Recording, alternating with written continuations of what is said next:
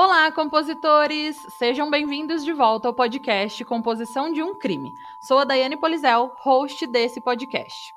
Se você sabe de algum caso muito sinistro e gostaria de ouvir ele por aqui, é só deixar a sua sugestão lá no Instagram, que é podcast Composição de um Crime, que eu vou anotar e logo você vai ouvir ele por aqui.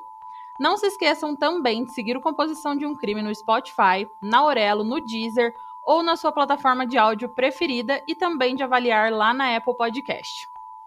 O episódio de hoje vai ser muito especial, porque eu tenho aqui hoje a participação VIP do, se preparem, hein? Psicólogo forense, perito assistente técnico criminal, professor, palestrante, consultor, mestrando em psicologia forense, especialista em psicologia jurídica e pós-graduando em psicologia investigativa e criminal profiling, Matheus de Oliveira. Seja muito bem-vindo aqui no Composição, Matheus. Muito, muito, muito obrigado, Dai. Obrigado pelo honroso convite. Obrigado aí para os ouvintes. Fico muito feliz e honrado de poder trocar uma ideia com vocês aqui. Compositores, e aproveitem e vão lá seguir o Matheus no Instagram dele, que é arroba Mateus Psicólogo. E Mateus com TH, tá bom? E corram lá, porque a página dele é excelente, tem conteúdos muito bons, especialmente se você é psicólogo ou psicóloga e está pensando em adentrar nessa área criminal e forense. Ele tem vários cursos e, o melhor de tudo, ele é muito acessível. os stories dele são os melhores. Inclusive, ele está trabalhando atualmente no caso da Suzane Richthofen e logo menos vem coisas boas por aí. Então vão lá seguir ele para vocês acompanharem tudo e ficar por dentro de tudo. É isso mesmo, né, Matheus? Acertei tudo? Acertou tudo sim, tá, pessoal? E ainda também exagerou um pouco nos elogios aí, tá? Mas eu fico muito feliz e muito grato aí pelo carinho e pelo reconhecimento por parte da DAI. Não, não exagerei, não, gente. Vão lá conferir que vocês vão ver que tudo que eu falei é verdade. E um recadinho super rápido é para lembrar vocês que o Composição de um Crime agora tem um plano de assinaturas lá no Catarse ou no aplicativo da Orelo, que se vocês assinarem e ajudarem o Composição, vocês vão ter várias recompensas.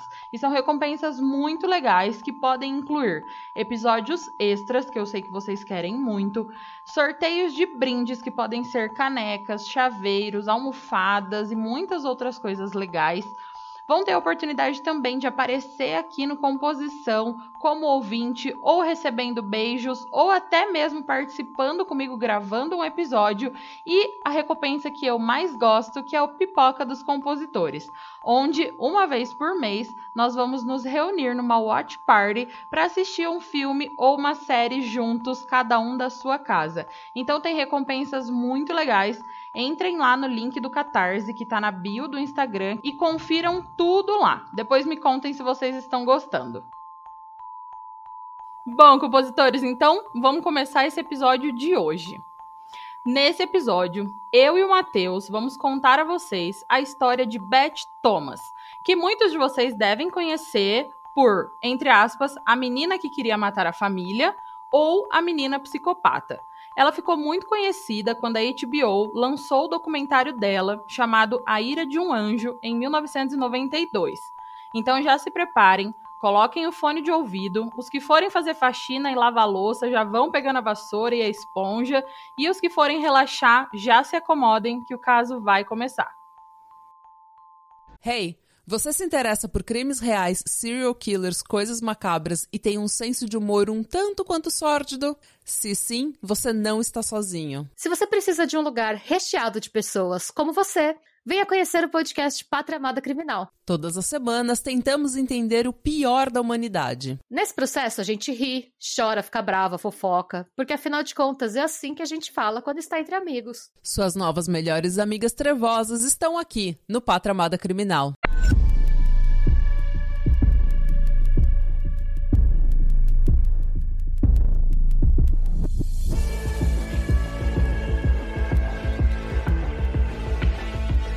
Se você está à procura de um podcast com uma pitada de humor e de morbidez, o Composição de um Crime é para você.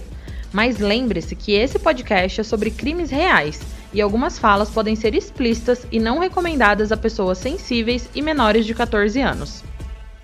Caso você não fique confortável com tais descrições, recomendo não ouvir.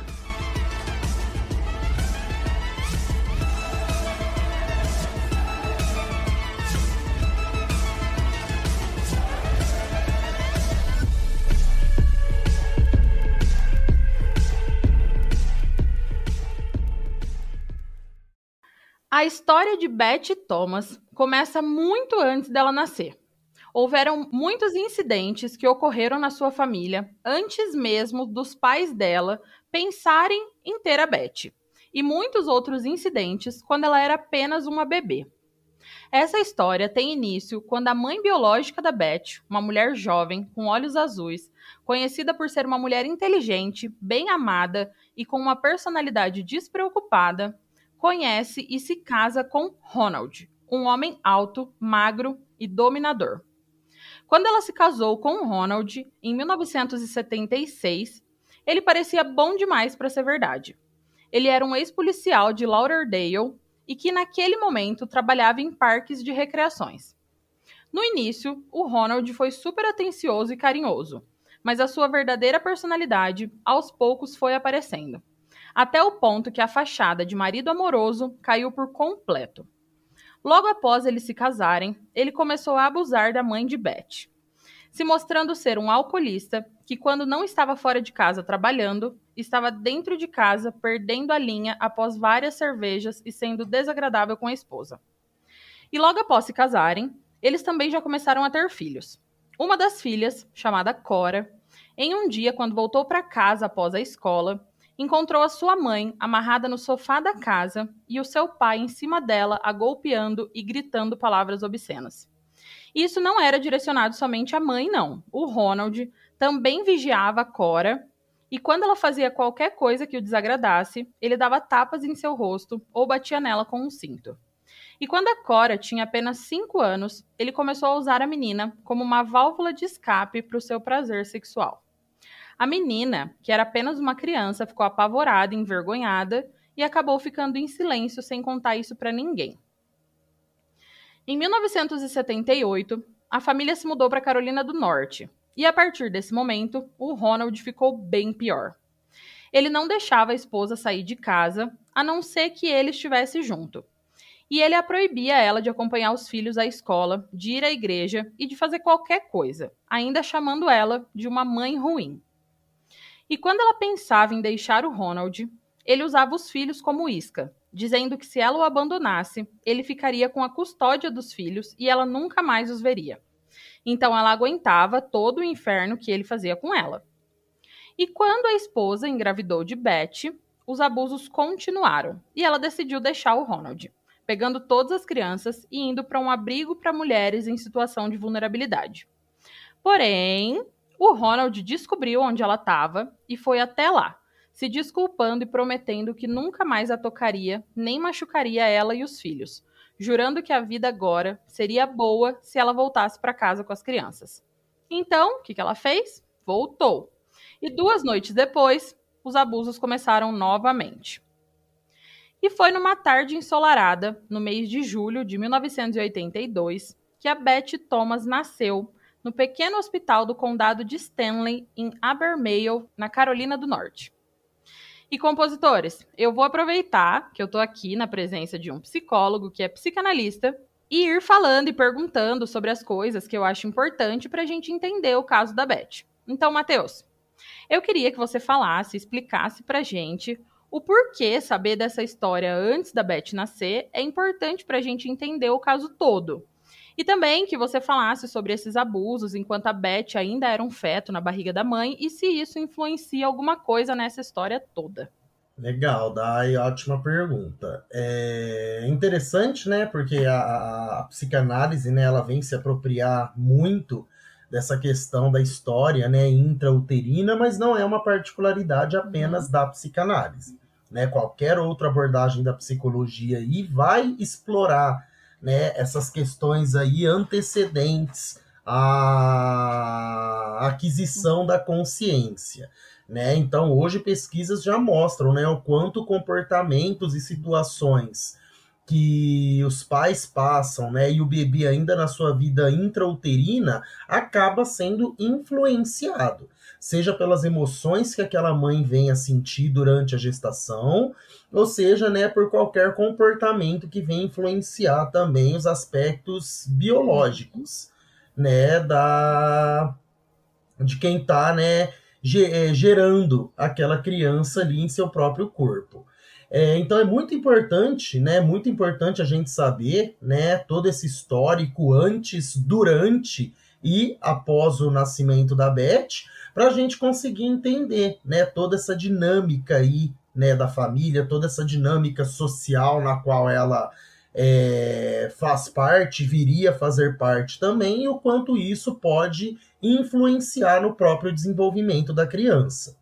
Pela psicanálise, né, a gente vai trabalhar que a criança vai adquirir ali consciência, né, após o nascimento, conforme vai se estruturar enquanto sujeito ali, né, através é, do pai e da mãe, mas sim, né, a criança ali na sua vida intrauterina, ela também vai sofrer, vai sofrer reflexos de acordo com as emoções que é, a mãe sinta. Né? Então, levando em consideração aí esse histórico de violência na qual essa mãe estava inserida, esse histórico de violência que ela sofreu durante também a gestação é, da Beth, né? O quanto essas emoções, né, de certa forma, também não afetaram o bebê.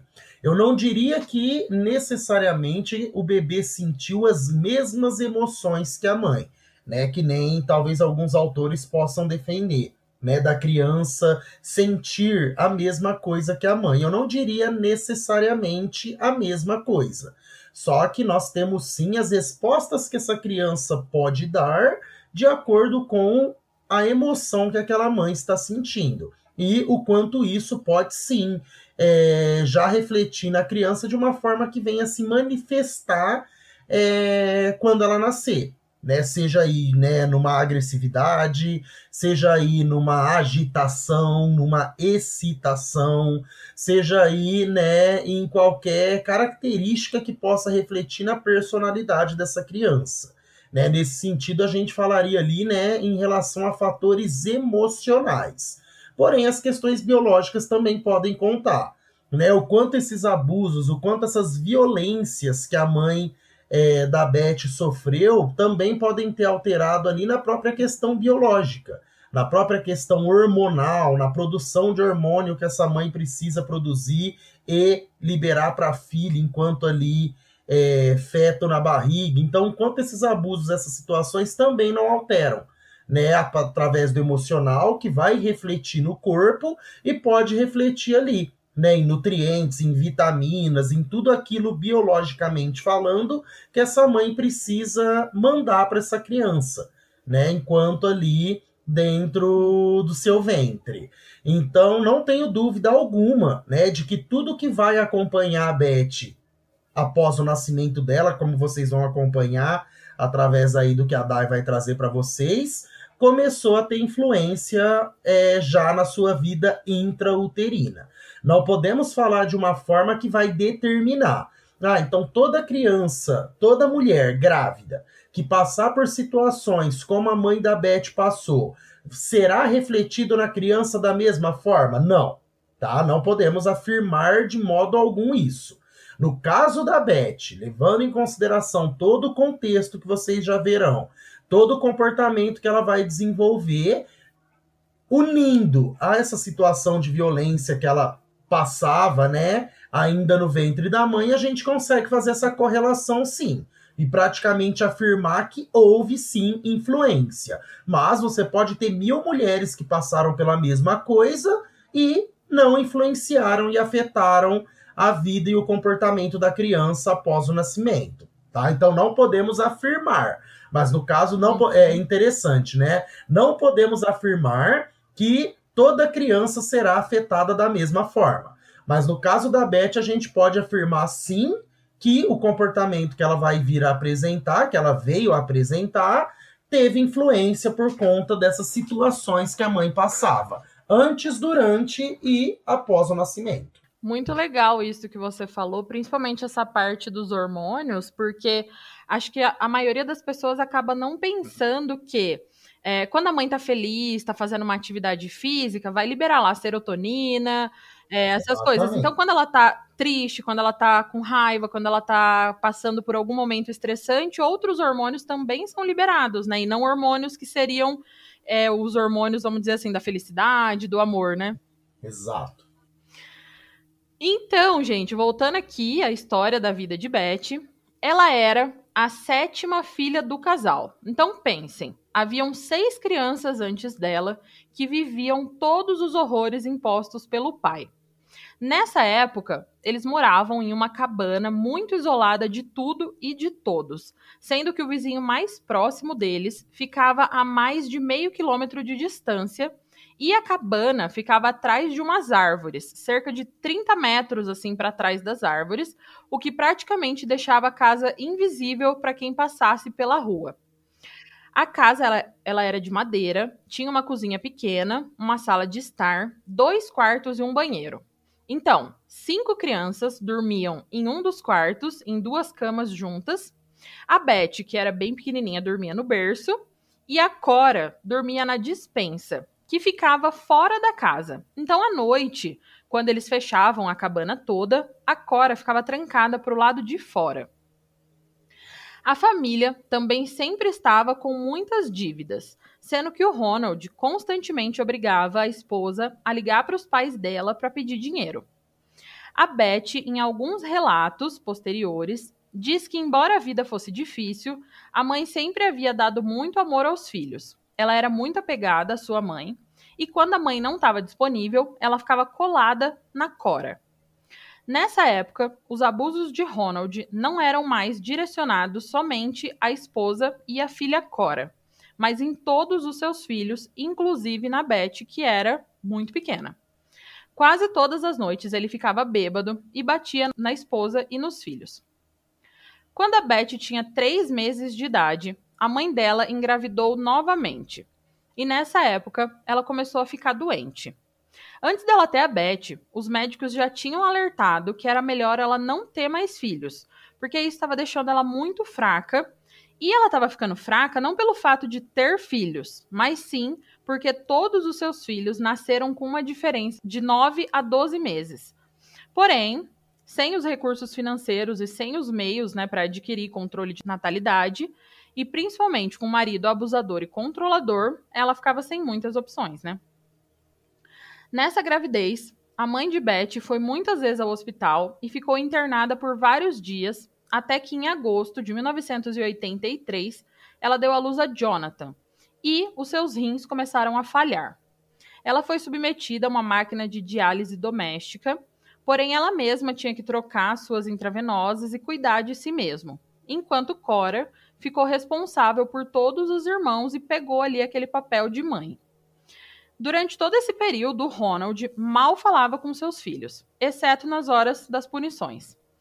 E mesmo a esposa estando doente, o Ronald não a poupava, batendo e abusando dela constantemente. Porém, como ela estava muito doente, né, o Ronald achava que ela não estava conseguindo satisfazer as suas necessidades sexuais, então ele se voltou para Cora. E a menina foi a substituta da mãe para o próprio pai. Em fevereiro de 1984, a máquina de diálise já não estava mais adiantando muito e a mãe da Beth foi ao hospital uma última vez, ficando por lá por quase um mês, com a sua vida escapando dela a cada respiração. E no dia 29 de fevereiro de 1984, ela faleceu de insuficiência renal, deixando para trás oito filhos, incluindo a sua filha Beth, de um ano e cinco meses. E, Matheus, eu tava aqui pensando, a Beth era muito nova quando tudo isso aconteceu, né? Ela tinha pouco mais de um ano. E muita gente acha que nessa idade as crianças não entendem, nem se lembram de muita coisa, né? Mas nós, psicólogos, ainda mais você, psicanalista, e eu também, sabemos que isso não é verdade, né? Então fala um pouquinho para os compositores sobre isso, né? Sobre os traumas vividos quando muito criança e o que, que isso pode acarretar na vida adulta e o que mais você achar relevante para falar sobre isso. Legal, né? Mais uma questão aí muito interessante e relevante para se discutir. Uhum. Né? As pessoas realmente têm tendência, né, às vezes, a falar: ah, mas a criança passou por uma situação traumática quando tinha um, dois aninhos, né? Nem deve se lembrar disso. Como que isso pode afetar ela de alguma forma? É aí que tá. Né? Nós, psicanalistas, particularmente, nós sabemos que o inconsciente é atemporal. Ponto. Né? Como eu falei, questões ali intrauterinas já podem, né, é, influenciar comportamentos e a própria estruturação ali do sujeito, da pessoa. Então é lógico, né? Um bebê de um ano ele nem tem mecanismos de defesa ainda, ele ainda vai amadurecer conforme o tempo, conforme o seu, a sua convivência, o seu contexto social, e daí os mecanismos de defesa, né, que tomam conta da gente aí no dia a dia, né, irão é, é, se desenvolver. Mas isso não quer dizer que questões inconscientes já não estejam acontecendo. Que situações ali traumáticas que causem dor na criança, que causem algum dano à criança, já não é, estão sendo né, é, recalcadas, já estão sendo reprimidas. E por mais que a criança não tenha consciência delas quando crescer, por mais que a criança não tenha é, memória dessas situações, o inconsciente está ali. Né? Eu nem preciso falar o quanto o inconsciente influencia né, é, o nosso comportamento. O quanto realmente questões que a gente passa na infância acabam determinando ali muitos comportamentos que a gente vai ter. Né? Mais uma vez, não quer dizer que toda criança com essa idade que passou por uma situação assim vai agir dessa forma isso vai refletir nisso. Não, não é de forma tão mecânica. Mas o que a gente pode falar é que o que a gente passa na infância vai determinar a forma que a gente vai é, se desenvolver e se comportar enquanto adulto. Então, sim, né? Mesmo a Beth tendo aí um pouco mais de um ano, com certeza, né? Toda situação que ela passou ali foi recalcado, foi reprimido, ficou ali, né, dentro de um conteúdo inconsciente que com certeza é, veio a influenciar nesse comportamento dela. Ah, e como que poderia ser um tratamento nesse caso? A própria psicoterapia, que vai acessar esses conteúdos, que vai mexer nesses conteúdos junto ali, né, com o adulto ou com a própria criança, caso venha a ser submetido a uma psicoterapia enquanto criança ainda, né? E através da psicoterapia você resgata nessas né, emoções, esses sentimentos, essas memórias para que você possa elaborar e possa, né, é, ressignificar, renomear essas situações que te afetam de uma maneira negativa. Então é muito interessante, às vezes, por exemplo, no consultório, né, é, a gente sempre atende os pais antes de atender a criança, até para entender a demanda e a queixa dos pais o porquê eles estão procurando psicoterapia para o filho. E é muito interessante quando os pais trazem situações de quando a criança era pequenininha ou de até mesmo situações intrauterinas. Hum. Teve um caso que eu acompanhei uma vez muito interessante de uma criança que ela tinha muito medo do escuro. Mas muito, um medo assim, é fora do comum. Né? É uhum. comum a criança ter medo do escuro, super esperado que a criança tenha medo do escuro mas essa criança ela tinha algo fora do normal, a ponto de não fechar os olhos na hora que estava tomando banho, porque na hora que você fecha os olhos fica escuro. Ou seja, isso já não é algo comum, uhum. não é algo ali esperado no desenvolvimento de uma criança, né? A criança ficar sozinha no quarto, a criança querer dormir de luz acesa, super comum, esperado. Mas a criança não querer fechar os olhos para lavar a cabeça durante o banho, porque quando ela fecha os olhos fica escuro. Ou seja, isso já é algo ali, né, que foge do comum e do esperado, né? Não, não vamos patologizar também, né? Não vamos, né, já tratar isso, meu Deus, ela é doente, não, tá? Mas se foge do comum, a gente precisa explorar para entender isso. E aí foi muito interessante que conversando com os pais, né, a mãe traz um episódio de sequestro que ela sofreu enquanto grávida, enquanto gestante, foi trancada no porta-mala de um carro e ficou horas lá naquele porta-mala, temendo, temendo morrer, temendo perder a criança, né? E conversando com a mãe das situações da criança, a criança já tinha ali seus seis anos, Realmente a mãe não, foi muito interessante, porque eu ficava explorando ali com a mãe situações da criança, né, que poderiam ter influenciado nisso. Da onde surgiu, quando surgiu, quando a criança começou a apresentar. E eu fiquei ali batendo na tecla, explorando a criança. E quando eu vi que, que não, não tava achando, a gente não tava conseguindo achar uma influência, não tava conseguindo achar uma situação, eu tive um insight de explorar a gestação da mãe. Né, como foi a gestação da mãe, a mãe falou que foi tudo bem, ela fez pré-natal, foi uma gravidez desejada, aparentemente uma gravidez ali sem problemas, até que ela conta esse episódio. E foi muito interessante a fala da mãe, porque ela diz assim: é, olha, eu não sei se isso pode ter influência, tá? Porque foi uma coisa que aconteceu comigo.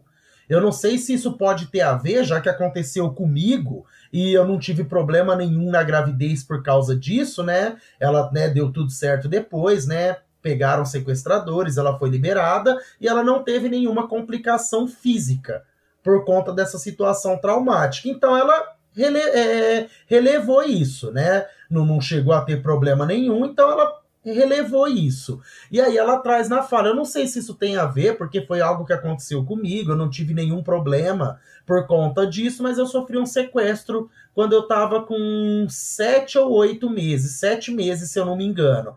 Dito e feito, né? Ali eu consegui perceber onde estava a possível influência.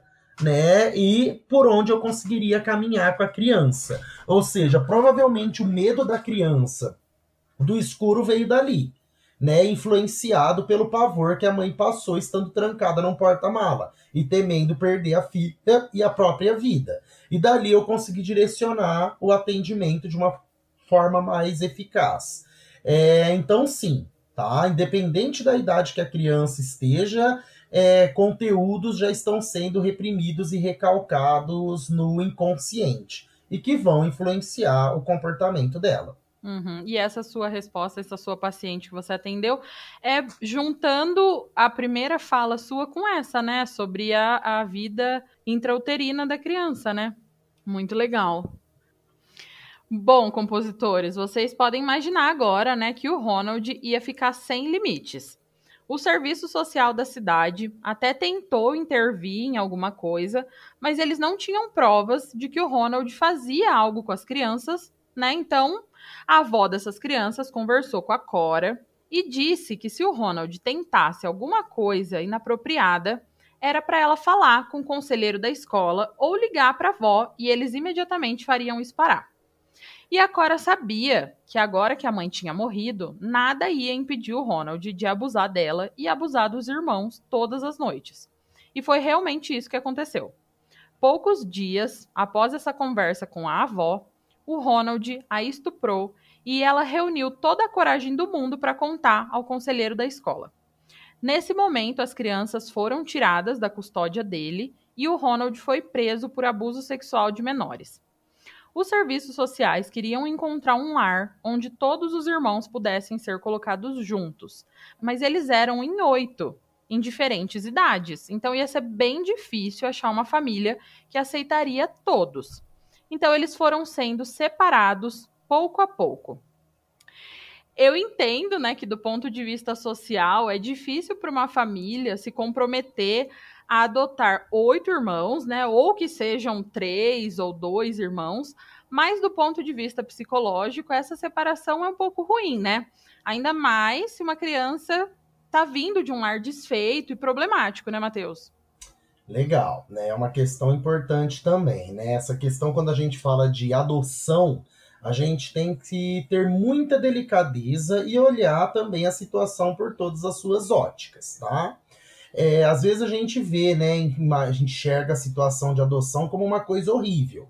Meu Deus, que horrível uma criança ser levada para adoção. Meu Deus, que horrível pais colocarem a criança para adotar. Nossa, que coisa horrível. Ok, a gente precisa analisar como um todo. No caso da Beth Thomas e dos seus irmãos, será que foi tão horrível assim a decisão deles terem sido levados para adoção? Frente a toda a situação que eles passavam, a situação que eles sofriam, né? Mesmo aí o pai tendo sido preso, mas toda a situação de vulnerabilidade. Será que tê-los colocado para adoção foi uma escolha tão ruim assim? dá-los a oportunidade de viver talvez num lar, né, mais afetivo, um lar onde pudesse suprir as necessidades aí afetivas e básicas dessas crianças, né, dando oportunidade a eles disso. Será que é tão ruim assim, né, essa opção de tê-los colocado à adoção? Então é um ponto de se pensar né? Até que ponto realmente colocar uma criança para adoção é tão prejudicial a ela do que ela con continuar no seu ambiente de vulnerabilidade. Sobre essa questão da separação dos irmãos, é algo importante também, né? Principalmente, né, se muitas vezes, né, aquele vínculo com os irmãos era o principal vínculo afetivo que as crianças tinham tá? Então, sim, nessa separação com os irmãos, dependendo ali o vínculo que foi criado entre eles, praticamente, né? A irmã Cora era quem criava as crianças praticamente. É, é algo a se pensar, sim, do quanto isso pode ser prejudicial. Porém, no caso da Beth Thomas em específico, eu não posso afirmar que o fato dela ter sido separado dos irmãos não a afetou. Eu não posso afirmar isso. O fato da Beth ter sido separada dos irmãos não afetou ela em nada, não. O que eu posso talvez afirmar é que de todas as cicatrizes que ela tinha, de todas as cicatrizes que ela possuía, essa dos irmãos talvez não teve tanta influência quanto as outras. Uhum. Né? Talvez tenha sido mais uma cicatriz que tenha feito, que tenha sido causada na criança, mas se a gente for parar para pensar no que realmente influenciou todo o comportamento que ela veio a ter, eu, né, eu, eu me arriscaria a dizer que essa separação dos irmãos teve uma mínima influência comparado a todo o resto que ela passou, que com certeza afetou de uma forma bem mais delicada e séria do que ela ter se separado dos irmãos. Até porque mesmo essa separação dos irmãos, ela tendo sido levada para um lar que vá suprir, como eu falei, essas necessidades, né, essa cisão aí, né, dos irmãos que são pequenos também, não seria algo tão delicado de se trabalhar como é, todas as outras coisas pelo qual ela passou. Uhum, todos os abusos, né, e tudo mais. Exatamente. Né, a gente não pode ficar aqui mensurando e nivelando, né, dor e trauma, mas é, pegando o caso em si como um todo, né, essa cisão dos irmãos talvez não tenha sido algo que tenha influenciado tanto, já que ela foi para um lar aparentemente, né, é, afetivo e cuidadoso. Uhum. Sim. Então, nessa separação, né, dos irmãos, acabou que a Beth e o seu irmão mais novo, o Jonathan, que foi o último filho, né, da mãe dela, eles foram adotados por um ministro e a sua esposa que já vinham tentando ter filhos há muito tempo e nunca tinham conseguido. Eles ficaram muito surpresos e muito felizes quando receberam uma chamada dizendo que uma garotinha de 19 meses e um menino de 8 meses estavam disponíveis para adoção. Eles ficaram muito felizes e falaram que era Deus que tinha respondido às suas orações, porém mal sabiam eles que os seus sonhos de criar com alegria esses dois filhos pequenos logo se tornariam um pesadelo. E esse pesadelo começou logo no primeiro dia. A Beth não conhecia essas pessoas e sentia muita falta da sua mãe, pensando que de maneira alguma essas pessoas desconhecidas iriam substituir a sua mãe, né? E nesse primeiro dia, na mesa de jantar, a Beth não quis comer, nem usar o garfo, nem a colher, nem nada. Ao invés disso, ela jogou comida para todos os lados, inclusive nos seus novos pais, nos pais adotivos, e ela também não queria ficar ali, ela queria ir para sua casa, ela queria sua mãe, queria seus irmãos, e ela começou a usar a comida como munição. Quando ela estava com muita raiva, com aquela raiva fervendo dentro dela, ela não conseguia permanecer sentada. Ela começava a andar pela sala, parecendo um animal enjaulado mesmo. E quando eles tentavam pegar ela nos braços para confortar ela, ela gritava de terror, rosnava, arqueava as costas, parecendo um animal mesmo. E quando ela conseguia se soltar, ela corria aterrorizada, rosnando e com os dentes bem cerrados e com um olhar atento ao casal, caso eles tentassem, entre aspas, na cabeça dela, atacar ela novamente. E na cabeça dela, eles haviam levado ela da sua casa e dos seus irmãos. E com isso, né, o casal acabou ficando muito assustado e ligou para o serviço social, mas o serviço social não fez nada, eles só disseram que eles precisavam dar amor e que logo os dois iam acabar se acostumando. E aqui a Beth já começou a perceber que ela, uma criança, havia conseguido fazer dois adultos se sentirem incapazes. Naquela mesma noite, na hora de dormir, eles ficaram novamente perplexos com a quantidade de raiva que emanou da menina de 19 meses. E o berço que eles compraram para ela, na cabeça dela, era somente uma barreira. Ela se sentiu presa e tentou escalar as barras, se desequilibrando e batendo a cabeça na cômoda, cortando a sua cabeça, o seu couro cabeludo. Então, com dor e com muita raiva e com muitos outros sentimentos misturados que ela não estava conseguindo entender, ela saiu correndo e uivando de dor. Os pais, né, vieram assustados ver o que estava acontecendo e encontraram a Beth correndo e gritando com sangue escorrendo pelo rosto. Na cabeça dela, aquilo era culpa deles. Ela não se sentia segura ali e achava que eles iam prender ela de novo naquela gaiola, que na verdade era o berço dela, né? E todas as noites era a mesma coisa. Os novos pais tentavam acalmar os filhos e, após muito choro, muito grito, eles dormiam, mas somente para acordar depois de algumas horas com a Beth gritando após um pesadelo. E isso foi se repetindo até que ela percebeu que poderia controlar os pais com um grito e que eles iam sair correndo. Posteriormente, o ministro, né, que é o pai, percebeu que ele podia acalmar a Beth abraçando e segurando ela nos seus braços, enquanto a esposa acariciava o cabelo da menina. Mas isso, na verdade, era um terror para Beth, que só conseguia pensar o porquê que aquele homem estava tão próximo do corpinho dela e ela estava rezando para ele não machucar ela. Todas as noites eles passariam pelo mesmo procedimento de tentar embalar a, o Jonathan e a Beth para dormir e então serem acordados novamente por gritos de agonia e de pesadelos terríveis.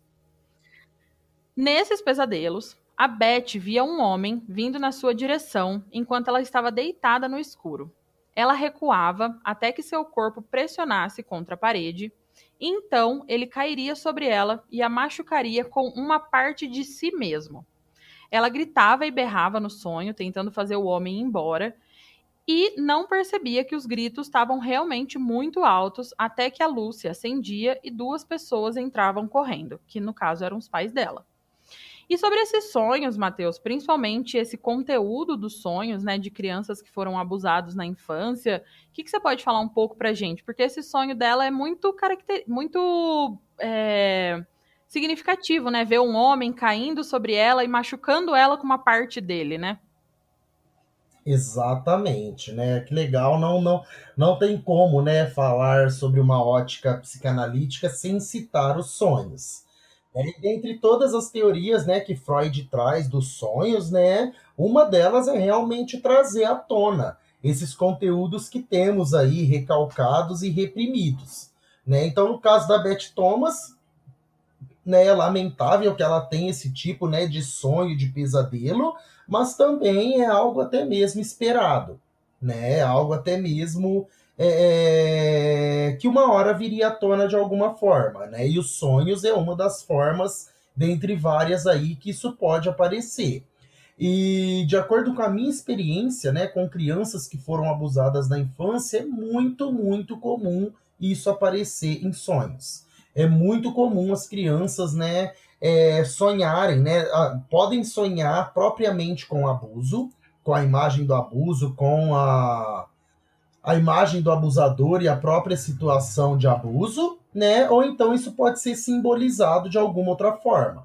Ela ser perseguida por algum animal, ela ser perseguida, né, por algum monstro, tá? É muito comum, né, que crianças que são abusadas, foram abusadas, tenham sonhos desse tipo tá? É algo comum que a gente consegue ver surgir no relato de crianças que sofreram esse tipo de violência, né? Algum que nem desenhos, né? É muito comum. A gente também consegue ver padrões em desenhos de crianças que foram abusadas, né? A forma que elas muitas vezes desenham o abusador, normalmente a criança é menor que o abusador, né? Muitas vezes ela desenha o abusador por trás dela. São alguns padrões que a gente consegue é, observar e ver indícios de um possível abuso. No caso da Beth Thomas, né, é, pobrezinha, é como se esse inconsciente dela gritasse o quanto ela precisava de ajuda, como se esse inconsciente dela berrasse o quanto né, seria importante, talvez até necessário, ela ser submetida a um tratamento, já que ela precisava elaborar aquilo. Né? Ela foi levada para um lar afetivo, ela foi levada para um lar que poderia supri-la, né? Mas e todos os anos anteriores àquilo? E tudo aquilo que foi, né, reprimido no inconsciente dela que ainda estava ali borbulhando, que ainda estava ali influenciando ela, né? Então, é uma forma que a gente pode analisar esses sonhos, né, é uma forma de um pedido de ajuda, né? Um pedido de ajuda manifestado aí de forma onírica. Uhum né? Que, que né, com certeza apareceria de alguma forma. E além né, desses sonhos, os banhos também se tornaram um ritual super exaustivo para a família. A Beth, quando ela ia tomar banho, ela achava tudo horrível. Quem que era aquela mulher? Por que, que ela estava tirando a roupa dela? Por que ela precisava enfiar ela dentro de uma banheira com água? Ela ia machucar? Todas essas questões passavam na cabeça da pequena Beth, que só queria a sua mãe de volta e tinha medo de qualquer pessoa achando que essas outras pessoas iriam a machucar. Até mesmo a pessoa que supostamente a amava, que era o seu pai, também a machucava. Então, por que que essas pessoas desconhecidas não iriam a machucar, né? Foram preciso quatro pessoas para dar banho na Beth do tanto que ela gritava, chutava e pulava tentando se desvencilhar daquele daquilo que estava acontecendo. Ela conseguia causar caos em questão de minutos. E mesmo a Beth sendo perfeitamente capaz de falar nessa idade, ela parou de falar. Já que ela não queria ter nada a ver com aquela família, ela também não queria se comunicar com eles. E um comportamento muito interessante e que eu queria que você comentasse um pouquinho para nós, Matheus, é um que a Beth mesmo relata sobre o primeiro dia dela indo à igreja com a sua nova família. Ela relata que ela lutava a cada passo para ir até a igreja, que ela tentou largar a mão da mãe várias vezes, mas assim que eles chegaram lá e que alguém apareceu, ela se endireitou e deu o melhor sorriso que ela pôde. Ela fez isso com várias pessoas lá, se comportando, sendo simpática, sorrindo, acenando para todo mundo, fazendo todo mundo pensar que ela era é, super educada, perfeita e pensando que quando os pais fossem reclamar dela para alguém, essa pessoa olharia para ela e veria que ela não era nada daquilo e que os pais que deviam estar tá loucos. Ela até tomava cuidado quando ia ser maldosa com a nova família, para eles e somente eles verem a sua maldade, mostrando aos outros somente o seu lado doce e frágil. O que, que você pode me dizer desse comportamento? Muito interessante, né? Aqui a gente pode analisar esse comportamento dela fazendo uma hipótese diagnóstica de dois transtornos. Uhum. Tanto a psicopatia né? Que embora a gente, né, já deixando isso bem claro para vocês, é, a gente não pode diagnosticar uma criança com psicopatia. Tá? É um transtorno, por ser um transtorno de personalidade, ele só pode ser dado à criança após os 18 anos. Uhum. Ok? Mas é possível sim observarmos traços desse transtorno na infância. Tá? Até porque para a gente poder fazer o diagnóstico de psicopatia em um adulto, um dos critérios é procurar na infância é, traços desse transtorno. Então, uma criança ela pode sim apresentar traços de psicopatia, mesmo não apresentando o transtorno propriamente dito. E também a outra hipótese que muitos levantam acerca da Beth Thomas, que é o transtorno do apego reativo que também a gente é, vai encontrar esse tipo de comportamento comum em crianças que apresentam esse transtorno. Né, tam, no, no, caso do transtorno do apego reativo, o fato da criança né, ter uma dificuldade em estabelecer né, relações afetivas, ter uma dificuldade ali também, uma inconstância né, na demonstração ali das suas emoções, dos seus afetos, que pode variar também de acordo com a figura para quem ela vai direcionar esse afeto. Então, com certeza, né, no caso do apego reativo, ela demonstrar esse comportamento com a família e não querer demonstrar esse comportamento socialmente. se a criança já tem um entendimento, né, de que o social no qual ela vive vai ter influência, né, na imagem dela, no comportamento que ela está tendo. Como as pessoas vão olhar, como aquilo vai afetar a sua imagem social. Então, né, no caso a criança tendo consciência disso e no caso do apego reativo, ela realmente pode ter esse tipo de comportamento. Né? né? Não é incomum, né, pais falarem de como a criança é num contexto e como a criança é em outro contexto. É, alguns também falariam dela ter o transtorno de conduta. Ela até apresenta alguns traços de transtorno de conduta, mas eu não acho que ela né, fecharia né, os critérios diagnósticos do transtorno. Eu acho que o transtorno de apego reativo com de conduta ele explicaria melhor o comportamento da Beth. No caso, né, se a gente for analisar esse comportamento como algo ali do traço da sua psicopatia, a gente também pode pensar nessa questão né, o quanto os psicopatas tendem a ser manipuladores, tendem a ser enganadores, e isso pode aparecer numa criança também. É que a forma que um adulto psicopata vai enganar e manipular é diferente da manipulação e enganação de uma criança.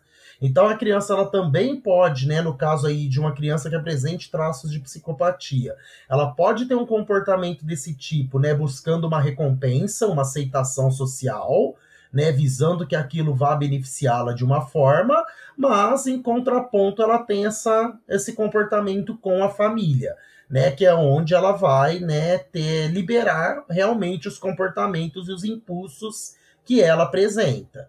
Né? É, se a gente for olhar pela ótica da psicanálise, principalmente, uma criança que já apresente uma estrutura perversa, né, que é o que eu apostaria aí na hipótese diagnóstica da, da Beth Thomas, o neo perverso ele também pode ter esse tipo de comportamento.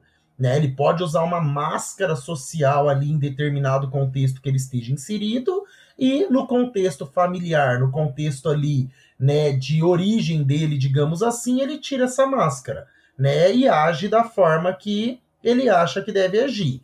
Mas a gente também tem que analisar a questão da figura né? Por que, que ela fazia questão, né, de ser maldosa com a família? Que papel e que função essa família está tendo para ela? Né? Como é a forma que ela está colocando essa família na vida dela, para ela fazer questão de ser maldosa com a família e com outras pessoas não. Então a gente também teria que explorar, né, caso ela fosse levada a uma psicoterapia, por exemplo. A gente teria que explorar, né, que lugar que ela está colocando essa família a ponto dela não se importar com a aceitação dos mesmos, como ela se importa talvez com a aceitação das pessoas ali da igreja, das pessoas do convívio social uhum. dela. E é muito importante isso que você disse de a gente precisaria analisar, né? Precisaria estar tá ali com ela fazendo uma sessão para poder entender, né? Aqui a gente, é claro, tá, tá especulando, tá falando é, coisas da sua experiência, teoria, né? Agora, na prática mesmo, falar ela tinha isso, a gente já não pode, né? Porque a gente não tá analisando, a gente não tá ali com ela, né?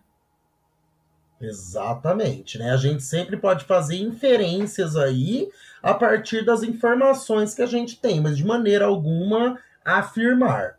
Uhum. É, eu acho muito importante dizer isso porque é muito comum, assim, nesse meio do true crime, principalmente, a gente falar, não, fulano de tal era um psicopata sim, mas com base em quê, né? A gente fez uma análise, a gente aplicou um teste, né? Então, só para deixar isso claro para os ouvintes e para os compositores.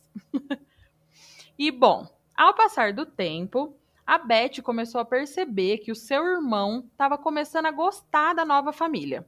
Ela pegou ele várias vezes dando risada com os novos pais e também ouviu ele tentar dizer a palavra mamãe. Ela ficou muito brava porque, primeiro de tudo, ela queria ser o centro das atenções. E segundo, porque ela ficava imaginando como que o irmão ousaria chamar aquela mulher de mãe. Quando os pais tentavam ler histórias para ela, ela arrancava o livro deles e ficava folheando as páginas sozinha, enquanto seu irmão adorava que os pais lessem histórias para ele. A Beth aqui começou a ter um sentimento estranho em relação ao irmão. Ela começou a achar que agora ela odiava ele. Em um certo dia, quando a Beth tinha três anos, e enquanto eles estavam na casa de uma amiga da família, o Jonathan estava descendo as escadas na frente dela e os pensamentos ruins sobre o irmão começaram a fervilhar na sua cabeça. E enquanto ela empurrava o irmão escada abaixo, ela pensava que ele era um traidor. Quando a Beth tinha quase quatro anos, a família se mudou para Lexington. E nessa nova casa, ela ouviu a sua mãe adotiva dizer que a sua mãe biológica podia ter morrido por complicações no parto. Ela não sabia o que, que complicações significava, mas ela sabia que morrer era algo ruim e ela sabia o que o parto significava. Então ela juntou essas coisas. A mãe morreu logo após o nascimento do irmão mais novo, no parto dele. Então, na cabeça dela, o próprio irmão tinha matado a mãe. Ela começou a pensar que se não fosse por ele, a sua mãe ainda estaria viva e com ela. Ele tinha tirado tudo dela e agora estava assumindo aquela família também. Ela queria fazer ele pagar por tudo isso, então começou a ser muito ruim com ele e bater no irmão constantemente. A Beth era extremamente desafiadora em casa. Se seus pais mandavam ela ir para a direita, ela ia para a esquerda. Se eles falavam que ela precisava fazer xixi sentada, ela fazia em pé e pela casa. Então ela começou a ser totalmente desafiadora. E na escola era a mesma coisa. Ela gostava de aprender, mas ela não gostava que ninguém mandasse ela fazer alguma coisa. Então, se a professora mandava os alunos abrir o livro na página 4, ela abria na página 10. A Beth também era muito inteligente, mas ela não gostava que seus pais lessem histórias para ela. Então, ela aprendeu a ler sozinha antes dos 5 anos de idade e começou a pensar que ser inteligente era uma coisa poderosa. E, Matheus, esses comportamentos dela podem ser caracterizados como um transtorno opositor desafiador? Porque eu achei um pouco característico, mas nas pesquisas sobre o caso, eu não achei nada falando sobre isso. Eu só achei falando sobre o transtorno do apego reativo que você falou um pouquinho antes. Sim, é, ela tem sim comportamentos né, opositores e desafiadores, mas eu não acho que o suficiente para fechar o diagnóstico. Uhum. Né? Eu também colocaria que o transtorno do apego reativo explicaria melhor esse comportamento opositor e desafiante dela. Né? A gente até pode né, explorar para saber se ela fecharia esse critério, mas não. Né? A gente veria ali que ela não corresponderia aos outros critérios para suficientes para poder fechar o diagnóstico. Então, embora ela apresente sim, né, esse comportamento, né, opositor desafiante, mas ainda assim o transtorno do apego reativo explicaria melhor esse comportamento do que o transtorno de opositor desafiador. Ah, legal. Então, se a gente saber essa diferença, por mais que tenham traços, não significa que exatamente é, né? Sim, exato, né? Eu não, não sei citar de cabeça aqui os traços, né, de ambos os, os diagnósticos, mas pela análise que eu já fiz do caso, olhando um por um, critério por critério, realmente o transtorno do apego reativo explica melhor os comportamentos da Beth do que o Todd. Uhum, perfeito. Mas então, esses comportamentos opositores da Beth começaram a se escalar e ela começou a ser muito mais agressiva com o irmão. Em um certo dia, numa aula de natação, ela segurou o nariz do seu irmão com os seus dedos de uma mão e com a outra mão ela empurrou a cabeça do menino para baixo da água, vendo os braços e as pernas do irmão se debaterem. Ela pensava que se ele ficasse sem ar tempo suficiente, ele morreria. Mas, felizmente, alguns adultos viram e foram lá correndo tirar Beth de cima do irmão. E quando ela viu que ele estava respirando, ela ficou muito chateada. Como a Beth batia sempre no seu irmão, e isso deixava hematomas, né, para culpar ela, ela começou a maltratar animais, porque eles não dedurariam ela aos pais, né? Então, toda vez que ela ficava com raiva ou toda vez que os pais tentavam controlar, ela descontava nos animais, principalmente no cachorro da família, que ela constantemente fingia tropeçar e aproveitava para deixar um chute no estômago do animal. Um dia, inclusive, ela achou um pote de agulhas e sempre que ela passava perto do cachorro, ela enfiava uma agulha nele. A Beth ela tinha muita raiva dentro dela e ela só queria que as pessoas sentissem o que ela sentia. Então, num acesso de raiva e numa tentativa de fazer o irmão sentir tudo o que estava dentro dela, ela foi até o berço dele, abaixou o short dele e começou a cutucar as partes íntimas do menino, chegando a puxar forte o pênis do irmão, que acabou gritando e chorando, né?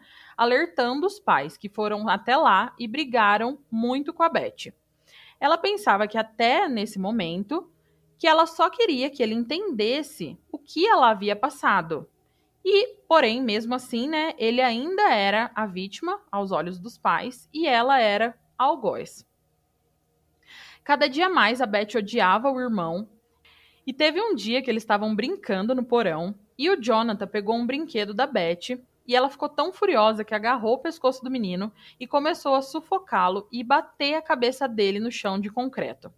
Os gritos dele, totalmente assustados, né, alertaram a mãe, que foi correndo e tirou a Beth de cima dele, a levando para o quarto e trancando ela lá, enquanto a Beth lá dentro do quarto gritava e destruía tudo.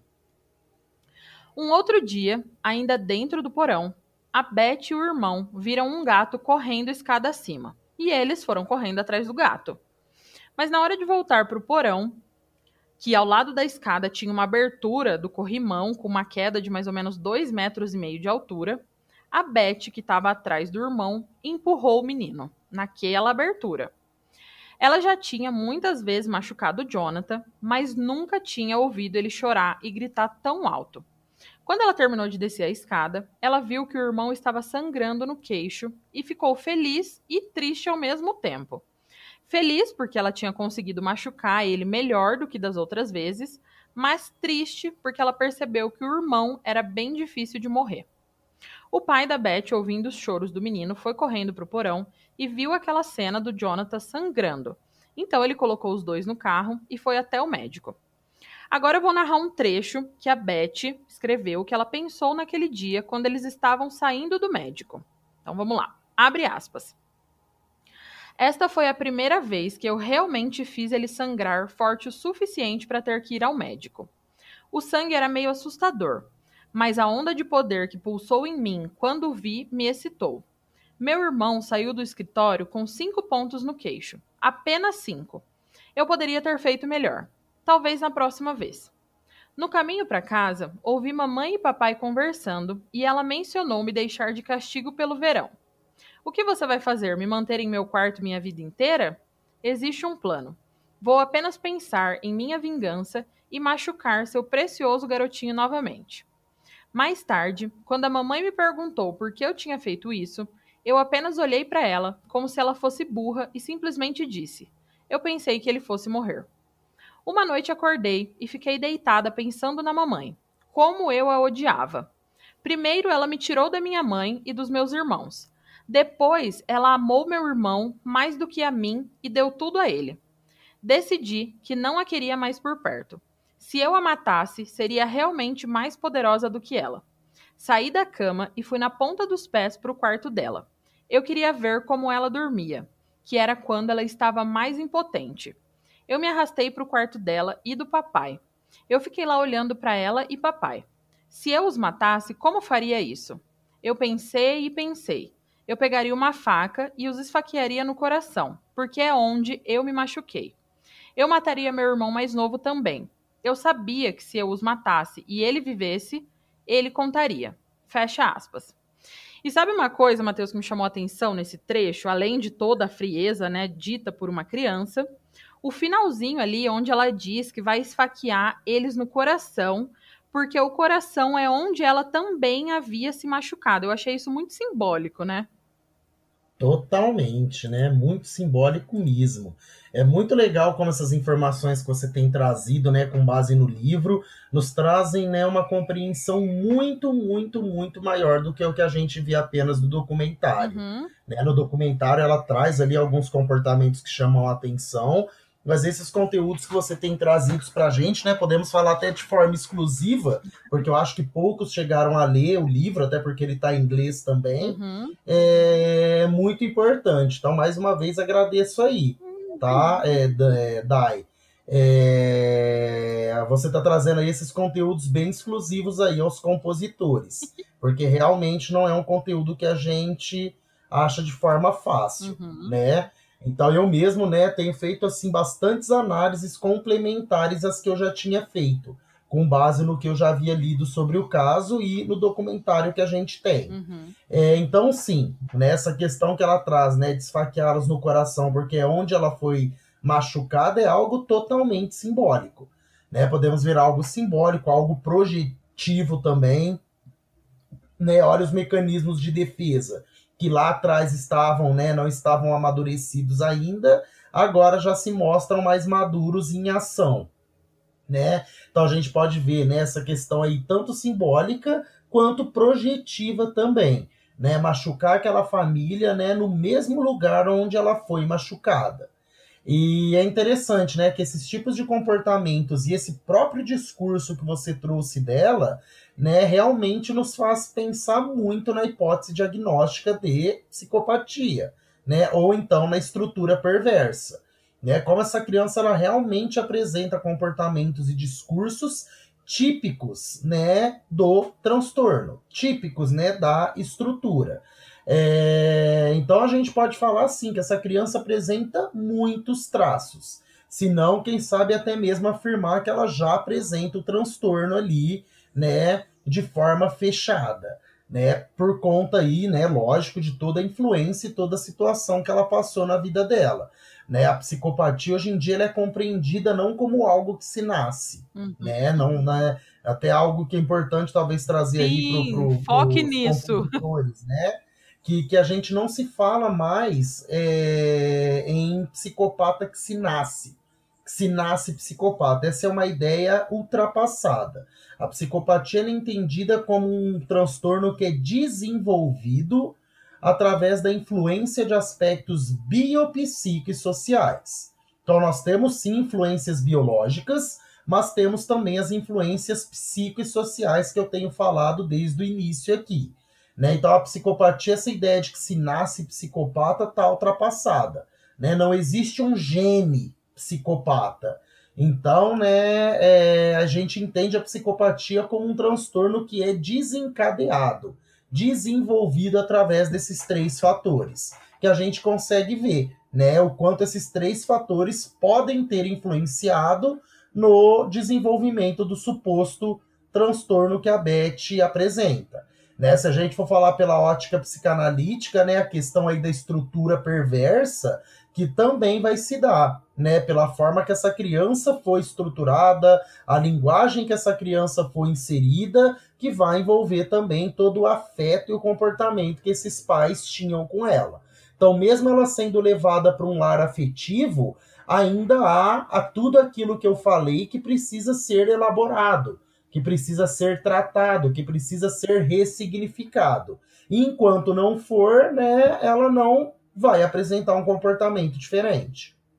E é muito legal mesmo você falar sobre essa parte de que a gente não nasce psicopata, porque a gente ainda vê muito, muito, muito, inclusive em livros, falando sobre isso, né? Sobre nascer psicopata e não e, assim nascer crescer viver e morrer psicopata você nasceu e não vai não vai fazer mais nada além de ser uma psicopata Exatamente, né? Eu falo que o ser humano ele é muito complexo para a gente reduzir ele apenas a um fator.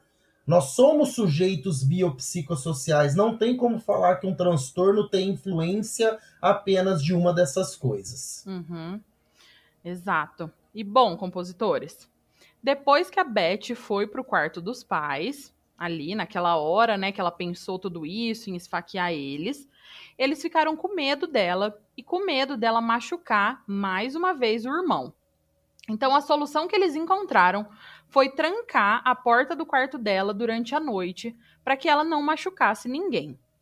E após a fala dela para a mãe sobre querer matar os irmãos, né, e os pais, eles começaram a procurar internatos ou lugares onde poderiam mandar a Beth para morar, porque tudo isso estava demais para eles e ela até estava animada para ir, porque ela não gostava deles, né? Mas o que eles acharam foi um lugar no Colorado que era especializado em trabalhar com crianças como ela. E quando ela ouviu isso, ela ficou pensativa do que, que seria trabalhar com crianças como ela. Para ela não tinha nada de errado com ela, ela estava bem E todo mundo acreditava que ela era um anjo perfeito, menos a sua família. Então, em 1989, quando a Beth tinha seis anos, eles foram para o Colorado para ver um terapeuta especializado em crianças como ela, de acordo com a sua mãe, né? De acordo com o que a mãe havia falado. Ela já tinha visto outros médicos, outros terapeutas e outras pessoas tentando entender por que, que ela era assim com seu irmão e com seus pais. Mas ela sempre conseguiu enganar todo mundo. Ela sabia o que dizer e como se comportar. A Beth, para todos, ela colocava a culpa dos seus sentimentos nos seus pais e diria que a culpa era deles, que eles preferiam o irmão dela e que não gostavam dela.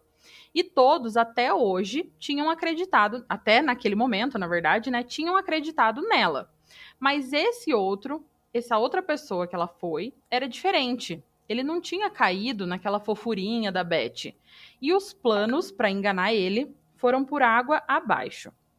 No início, ela se sentou no sofá junto com ele. E ele começou fazendo perguntas com os seus pais na mesma sala. E nenhum dos outros médicos tinham feito isso, deixado os pais na mesma sala.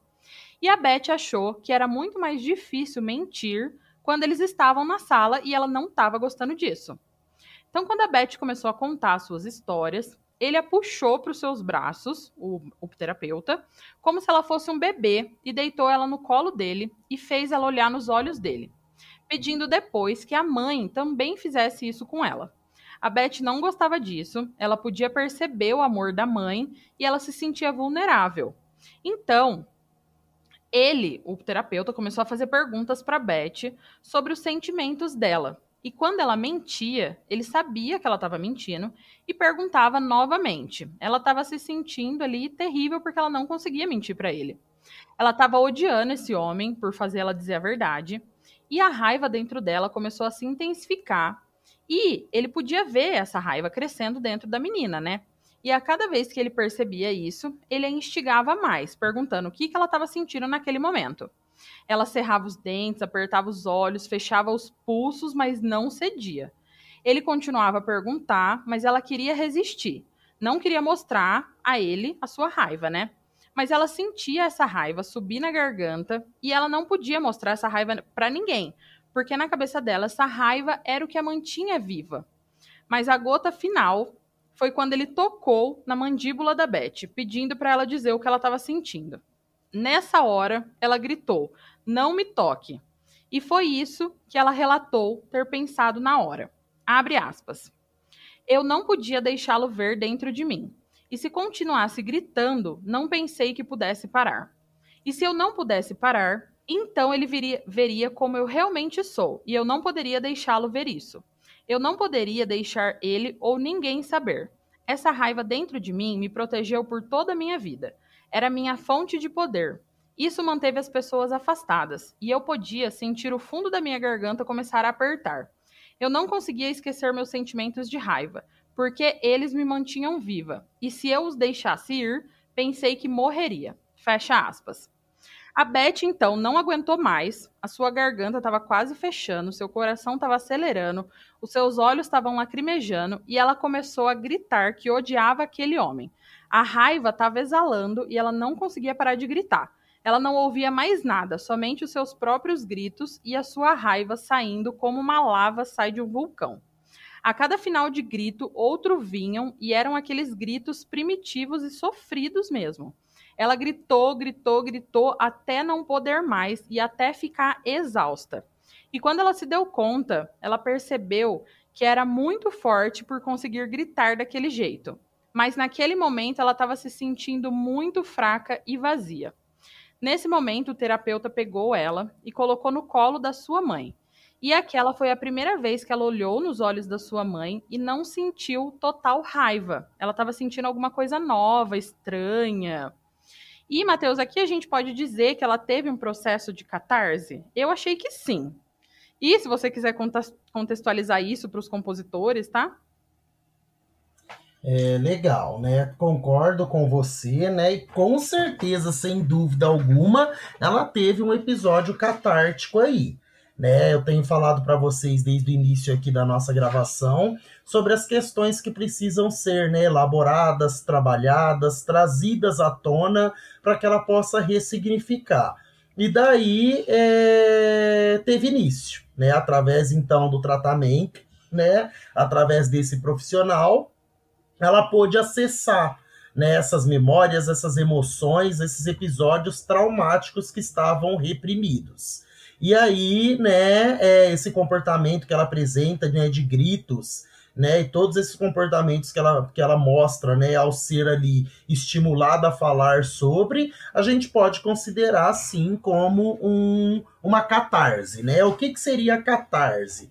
Né, como Freud ele sempre trazia também. Seria, né, essa descarga, podemos colocar assim de uma forma compreensível, mas seria essa descarga de energia, de emoção, né, que a pessoa tem quando ela acessa aquele conteúdo.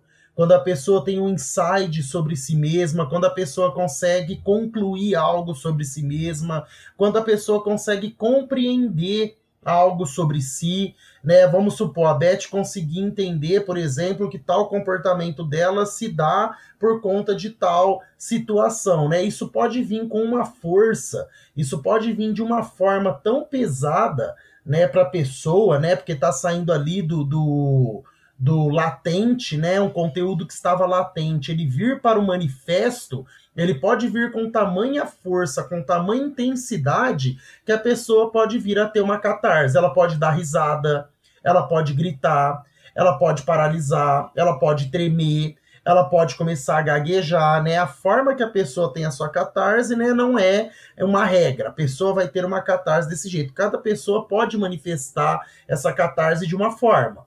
Né? Eu, particularmente, normalmente, quando eu tenho catarse, que eu já percebi na minha análise pessoal, eu costumo dar risada. Né? Muito engraçada.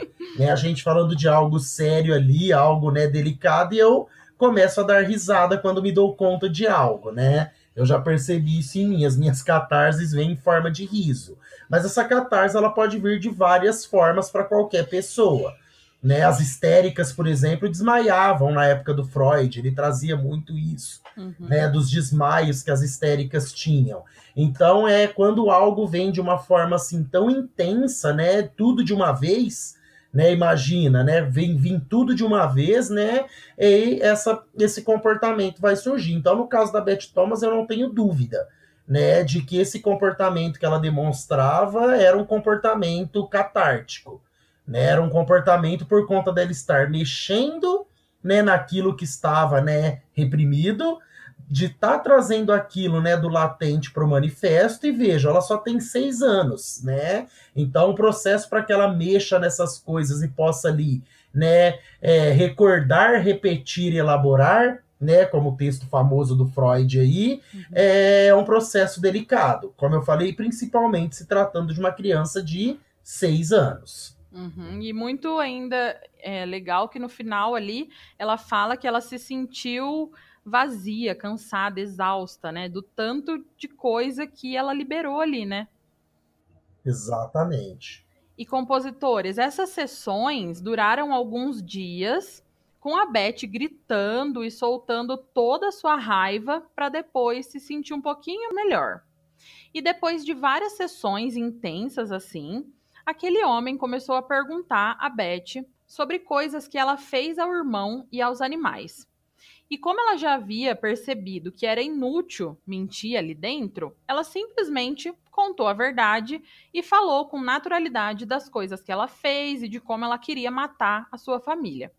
E quando ela perguntou como ela iria fazer isso, ela respondeu que com uma faca à noite, porque eles não iriam ver ela fazendo isso, mas iriam sentir.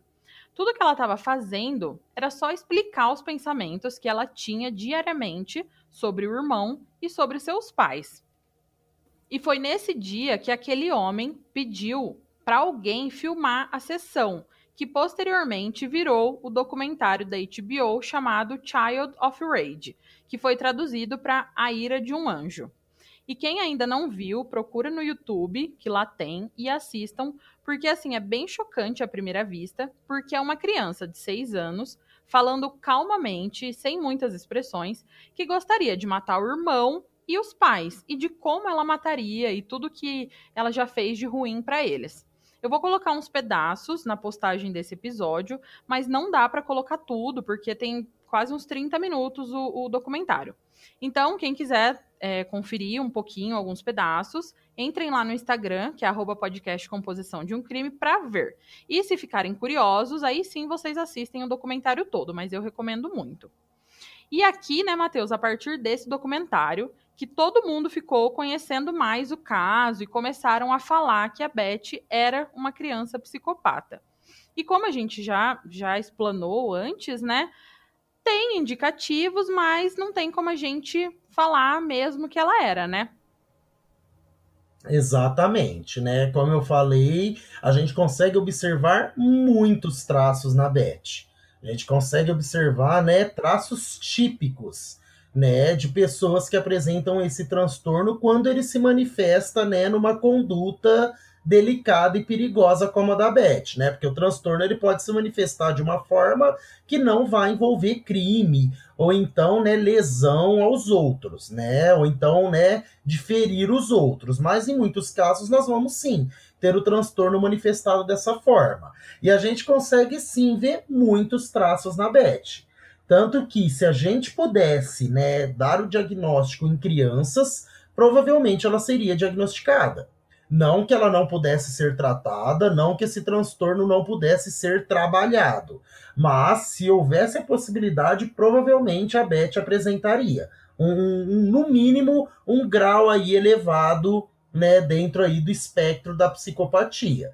Mas como, né, criança não pode ser diagnosticada, a gente pode falar que ela apresenta sim traços, mas que se submetida a um tratamento eficaz, o transtorno poderia não se desenvolver, tá? Então a gente, né, o transtorno que ela poderia, né, apresentar, um transtorno de conduta, né, mas também ela não apresenta tanto assim, né, os que ela apresenta bastante, ela apresenta alguns critérios de conduta, mas não tantos. Né? Então, mais uma vez, o, o, transtorno do apego reativo explicaria melhor, porque alguma das características do apego reativo é, por exemplo, a falta de empatia, né, esse comportamento agressivo, né, que pode se dar aí, né, até de forma a ferir os outros. Então, eu não afirmo que ela tinha o transtorno do apego reativo.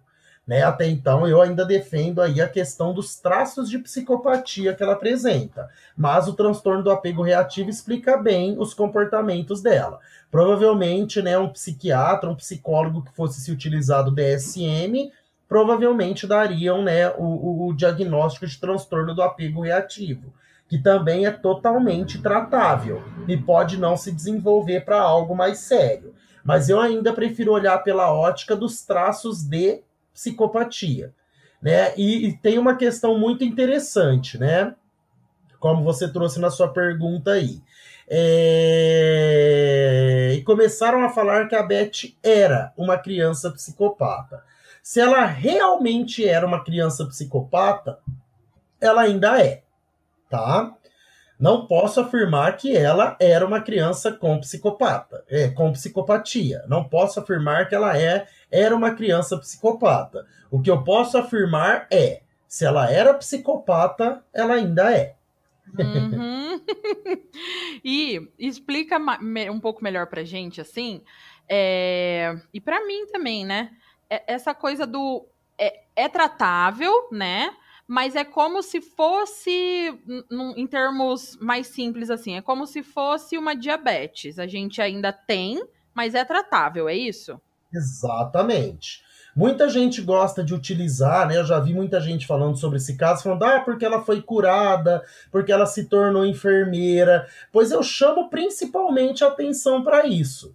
Uma criança que gostava de fazer tudo que ela fazia e ter se tornado enfermeira. Eu penso eu não veria isso né? como, como eu, isso, eu não veria isso como algo para mostrar que ela foi curada. Eu teria isso para mostrar que ela, ela, conseguiu deslocar os impulsos dela. Uhum. Ela deslocou os impulsos dela para algo socialmente aceito. E hoje ela consegue ajudar, hoje parece que ela ajuda crianças que passaram pela situação, mas o fato dela ter virado enfermeira que é uma das profissões onde a gente costuma encontrar mulheres com psicopatia ou mulheres, né, assassinas em série, é, eu não fico muito surpreso, não, que ela tenha se tornado enfermeira. Eu jamais utilizaria essa ótica como algo para é, comprovar que ela foi curada. Muito pelo contrário, eu acho que isso só reforçaria a hipótese diagnóstica de psicopatia. Uhum, em vez dela machucar, cortar pessoas para fazer mal, é, ela, ela continua, continua cortando, cortando, mas de uma forma que ajude. Uhum. E bom, compositores, explicações dadas aqui, vamos voltar ao caso. A Beth, ela ficou três semanas fazendo essas terapias intensivas. Mas no final dessas semanas, os profissionais de lá ainda estavam preocupados de que se a Beth voltasse, ela poderia ferir ainda a família, porque ela falava com muita na naturalidade sobre isso. Então eles decidiram que essas três semanas não eram suficientes e que ela havia sim dado alguns passos, né, para melhorar, mas que ela ainda precisava de acompanhamento. Então foi decidido que ela ficaria com pais adotivos terapêuticos em um lugar que ia oferecer terapia para crianças com esse transtorno de apego reativo. A Beth, ela ficou com muita raiva porque ela havia começado a sentir coisas que ela nunca tinha sentido antes. Ela parecia estar tá gostando daquela família agora, ainda que ela ainda tivesse uma raiva ali dentro dela. Então a Beth foi levada a essa clínica e lá ela conviveu com mais crianças que sofriam desses transtornos e alguns outros. E o tratamento imposto a Beth nesse lugar foi bastante rígido e cheio de regras, o que era terrível para ela, que não respeitava e não gostava de regras, né? À noite ela era trancada no quarto para que ela não pudesse sair e ferir outras crianças, e ela também tinha que pedir permissão para tudo, desde fazer xixi, desde ir no banheiro, tomar água, tudo ela tinha que pedir permissão. E ao longo do tempo, conforme a Beth ia melhorando, essas restrições foram sendo tiradas e o comportamento dela pareceu ter melhorado. Dentro de um ano na, de vida, né, dentro desse local, dessa casa, o seu comportamento foi tão melhorado que a Beth foi autorizada a dividir o quarto com a própria filha da terapeuta. E pelo que o documentário mostra, e pelo que ela fala no livro, né, nesse livro que eu me baseei, que se chama Dandelion on My Pillow, Butcher Knife Beneath, que significa dente de leão sobre o travesseiro e faca de açougueiro embaixo. Então, por esse documentário, a Beth aprendeu sobre empatia, sobre remorso e também o que era certo e o que era errado. E quando ela falou sobre o seu abuso anterior ao irmão Jonathan, né, ela chorou muito e chorou abertamente nesse documentário. E ela já não falava mais sobre odiar alguém ou querer matar alguém. A Beth atualmente é enfermeira, como o Matheus falou, né? Trabalhando principalmente com crianças vítimas de abuso, e ela também dá algumas palestras pelo mundo. Ela e a sua mãe adotiva, Nancy Thomas, criaram uma clínica para crianças com distúrbios graves de comportamento e também tem um site onde elas oferecem informações sobre adoção, sobre traumas precoces, sobre o transtorno de apego reativo, entre outros assuntos relacionados é, aos traumas infantis, voltado para famílias e também para profissionais. E você, Matheus, quais mais considerações você tem a fazer sobre esse caso?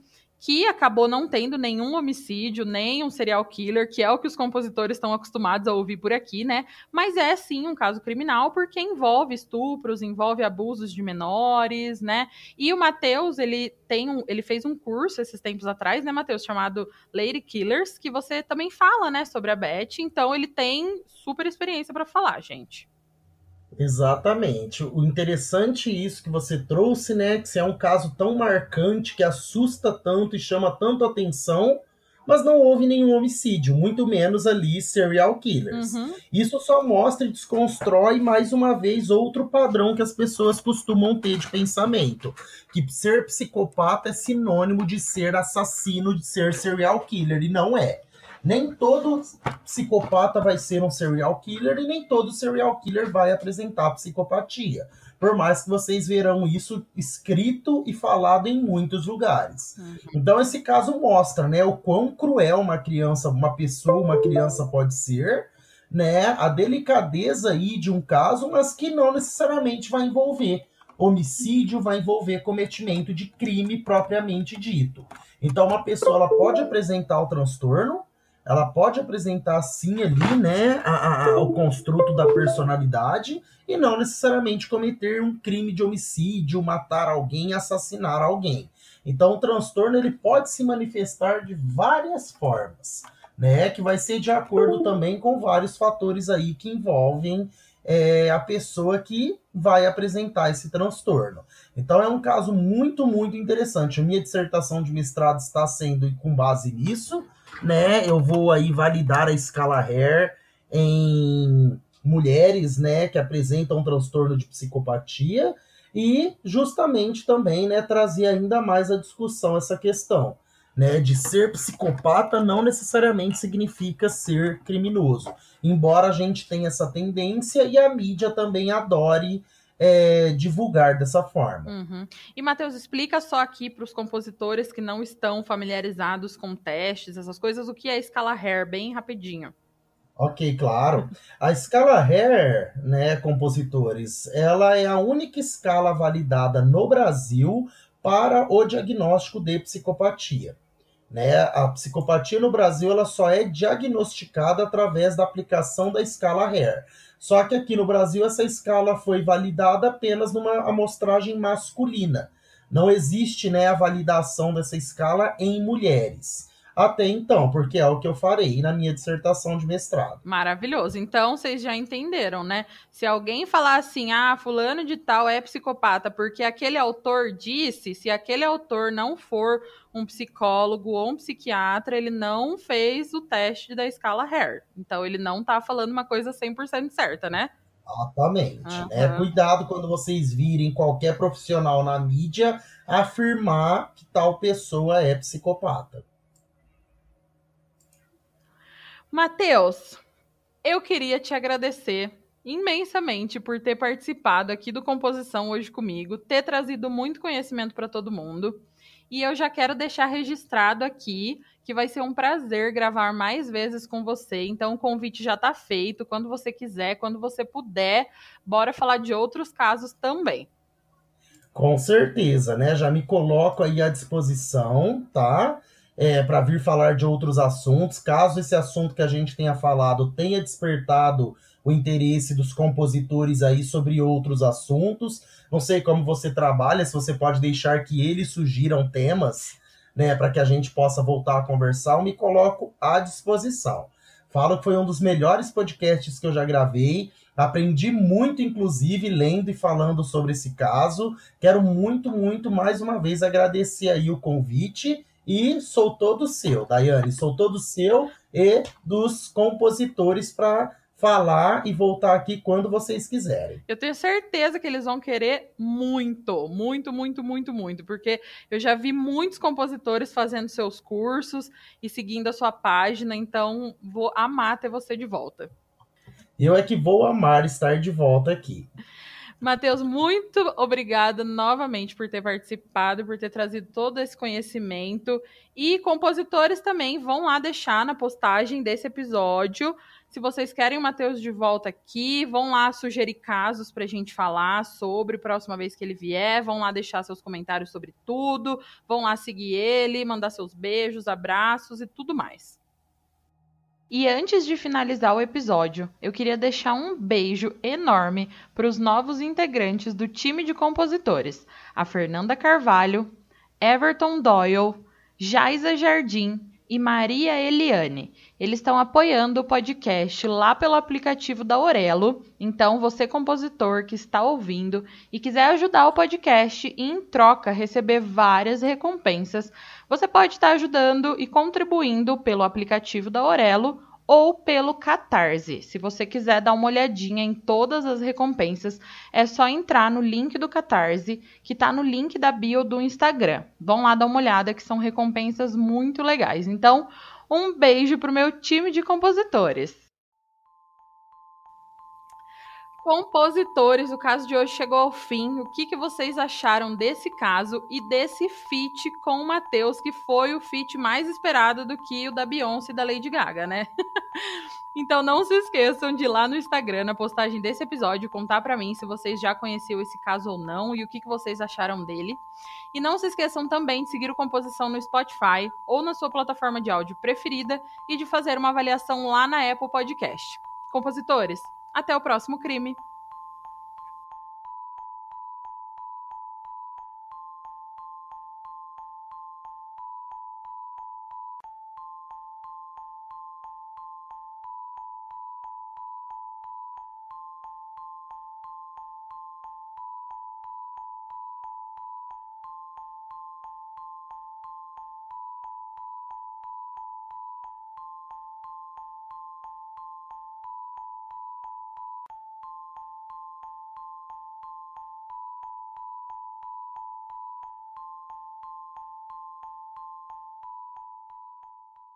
Hey, você se interessa por crimes reais, serial killers, coisas macabras e tem um senso de humor um tanto quanto sórdido? Se sim, você não está sozinho. Se você precisa de um lugar recheado de pessoas como você, venha conhecer o podcast Pátria Amada Criminal. Todas as semanas tentamos entender o pior da humanidade. Nesse processo a gente ri, chora, fica brava, fofoca, porque afinal de contas é assim que a gente fala quando está entre amigos. Suas novas melhores amigas trevosas estão aqui no Pátria Amada Criminal.